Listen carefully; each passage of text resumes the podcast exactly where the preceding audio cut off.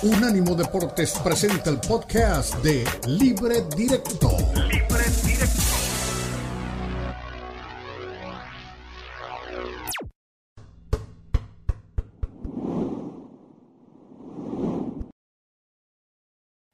Un fin de semana que tenemos en donde poner los ojitos futbolísticamente hablando, ya sea por la Liga Mexicana, los partidos más atractivos, ya sea por el fútbol de la MLS en los Estados Unidos, entre las 4 y 30 de la tarde del próximo, del día de mañana, hasta la medianoche del mismo día de mañana se juegan los 14 partidos de la MLS. Un fútbol de Inglaterra que nos va a hacer vivir seguramente si no cambian los planes ni, la, ni el clima. El partido en Anfield entre Liverpool y el Manchester United. El partido con historia. Sí, el United. Esos son los dos equipos más emblemáticos históricamente de la Premier League y será el partido que van a disputar este fin de semana. El uno con ganas de ratificarse en la parte alta como el Manchester United, el otro con ganas de empezar a arañar algo en la mitad de este recorrido que ha sido medio abrupto para el equipo de Jürgen Klopp. Fútbol en México, fútbol en Inglaterra, fútbol en España. Pero si quieren les pregunto primero porque de las cosas, les atrae lo de lo de Manchester United, Liverpool jugándose en Anfield. A ver, arranca tú, Diego, querido. Hay una necesidad muy grande de Liverpool para ganar ese partido, ¿no? Eh, obviamente Liverpool tiene que estar en puestos de competiciones europeas. Para hacerlo tiene que ganar ese partido. Hoy eh, es Manchester United tercero, está a 11 puntos del líder del Arsenal, está lejos, pero está haciendo una buena campaña el equipo de Tenka, ahora ya sin Cristiano Ronaldo que nadie lo extraña. Pero eh, Liverpool necesita demostrar que es un equipo más sólido y para eso más ni menos que enfrentar a un Manchester United y ganarle sería un buen envío anímico para lo que queda del torneo. Sí, había dicho Jürgen Klopp que quería una semana que fuera un empujón importante. En España, el Vasco Aguirre, porque ya, es decir, no podemos hablar tanto ni centrarnos en Barcelona y el Madrid, que también van a tener sus partidos, pero recientemente jugaron el clásico. El Vasco Aguirre con el que está ubicado en la mitad de la tabla, cosa que es una posición notable para un equipo como el Mallorca. Se enfrenta al Elche. Eh, escuchemos al Vasco y luego quiero que Eli me hable de las expectativas que hay y de a dónde podría llegar el Vasco con un equipo como el Mallorca.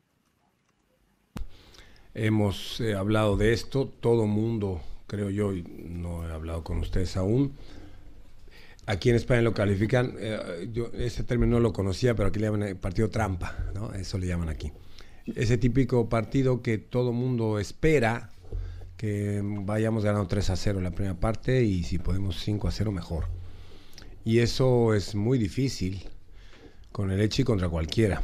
El Elche es un equipo que hoy veíamos imágenes de ellos, ayer lo hicimos también, y que revisa sus partidos y compite muy bien y luego pierde en el noventa y tantos con un tiro ahí fuera del área, luego pierde porque por lo que sea, por, por, porque el fútbol tiene esas cosas, ¿no? Que cuántas veces hemos dicho nosotros que jugamos bien y, y perdemos porque pegó en el palo, porque no fue offside y, o no lo vio el árbitro, o no el VAR o lo que fuere, o tu portero se resbala y dices, ¿cómo, cómo perdiste el partido cuando lo dio ganar? Entonces, el Elche merece todos mis respetos. No va a ser un partido fácil, ni muchísimo. Es verdad, pero a ver, ¿no le sonó a apertura de paraguas? Doña Eli. Y viene de perder contra el español. Supongo que Javier Aguirre ha entendido y, conoce ya perfectamente la Liga Española. Sabe que hay que andarse un poco con pies de plomo porque es un equipo eh, que creo que a la gente le entusiasma, Ricardo, más allá de lo que nos pueda pasar como mexicanos de este lado. Le, entusiasma es un equipo que cae bien, que agrada, que siempre está con el cuchillo entre los dientes, que trata de defenderse muy bien, pero que tiene jugadores como, em, como Muriki, como Lee, que creo que pues, es el, ese saltito de calidad que le da lo mejor en el tema de, de ataque, sabiendo que el Vasco prioriza el orden. ¿Para qué está el Mallorca? Yo creo que el Mallorca está para la zona ahí, media tabla. O sea, si realmente quisiera competir más arriba, tendría que reforzarse de otra manera. Pero esta zona es la que le gusta a Javier Aguirre. salvar equipos, bomberazos, estar sufriendo en cada una de las jornadas, buscar la permanencia hasta el final. Hoy con el Mallorca ya logró estabilizarlo y creo que estás ahí para estar a media tabla. No creo que sea tan necesario para Javier sacar el paraguas cuando no eres un equipo que está obligado, ¿a qué está obligado el Mallorca? A permanecer en la categoría, nada más a la permanencia, sí, se acercó un poquito a Europa. Eh, me, hizo, me causó mucha gracia una frase de hace dos semanas del Vasco Aguirre que le preguntaron por Murici y él lo quiere mucho. Él dijo, lo quiero como un hijo, pero no podría ser hijo mío porque está muy feo, dijo así. El Vasco con una contesta con una... Lo quiero como un hijo, pero no puede ser mío porque está muy feo, dice, qué horror. Eh, pero es el Vasco, es, es él, es el estado puro del Vasco Aguirre. Hablemos un poquito del fútbol en México, Diego querido. Se viene un partido interesante como el de, como el de Chivas jugando en el Akron, que es donde más le ha costado a Chivas, juega contra Santos. Y Chivas un gran visitante, pero un regular local. Escuchemos un poco de Pauno y reaccionamos a ello. Relaje nadie.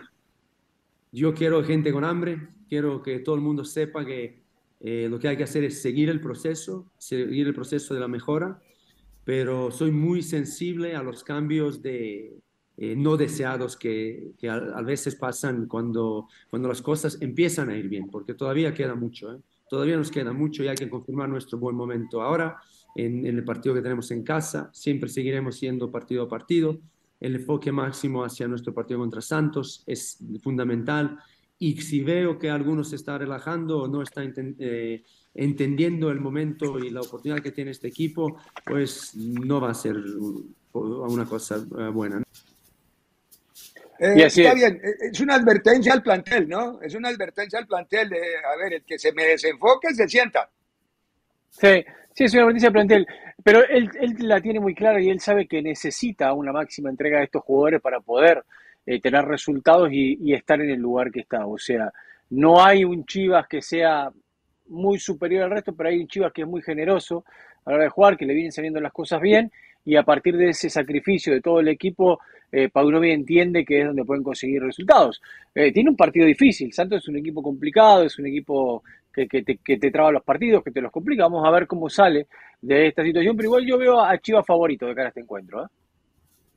Sí, no ha ganado mucho en casa, pero yo creo que escuchemos ahora al técnico de la contraparte, Fentanes también, Eduardo Fentanes, que es un, director técnico que ha tenido en, este torneo un poco de altibajos, venía mucho más constante en el torneo anterior. En este ha tenido altibajos, hay momentos altos, hay momentos regulares, eh, le han dado repasos incómodos, pero ¿qué piensa Fentanes para este partido contra Chivas? O bien, va bien, evidentemente que la obtención de los tres puntos contra Puebla y las formas durante la gran parte del partido ayudaron mucho para que el equipo y los jugadores los observen mucho más, más, más confiados. Me parece que se refrendó la, la, la, propuesta, la, intención original, se refrendó y eso genera un, un mejor clima, evidentemente que se mantiene la, la, tensión necesaria, eh, ¿no? porque cuando pierdes esa tensión y te relajas o la exageras, ambos extremos no, no, no es positivo, se mantiene la tensión necesaria para entender que, que, más allá de que se obtuvieron los puntos, tenemos que sostener eso, ¿no? que ya de aquí al cierre tenemos que ser mucho más consistentes en la... De acuerdo, de acuerdo. Nunca, Creo que hay nunca me había dado cuenta que Fentanes habla así, como de costa. nunca, nunca me había dado cuenta como que tiene un tono costeñito y no, no lo había detectado, no lo había detectado, siempre, como siempre lo vemos mentando a la madre en la banca, no lo había detectado, pero ahorita habla de la tensión de su equipo.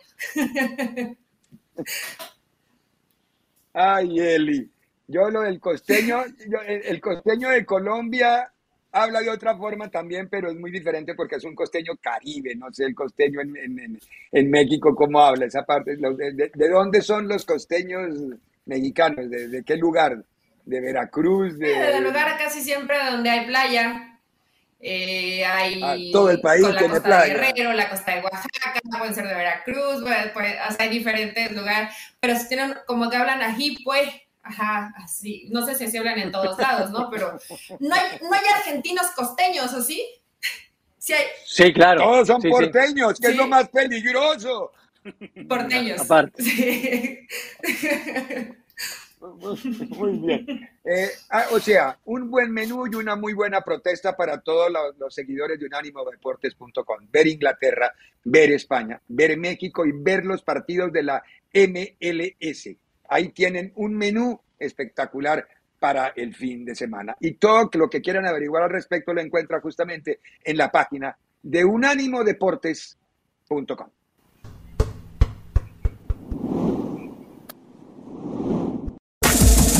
Este fue el podcast de Libre Directo, una producción de Unánimo Deportes.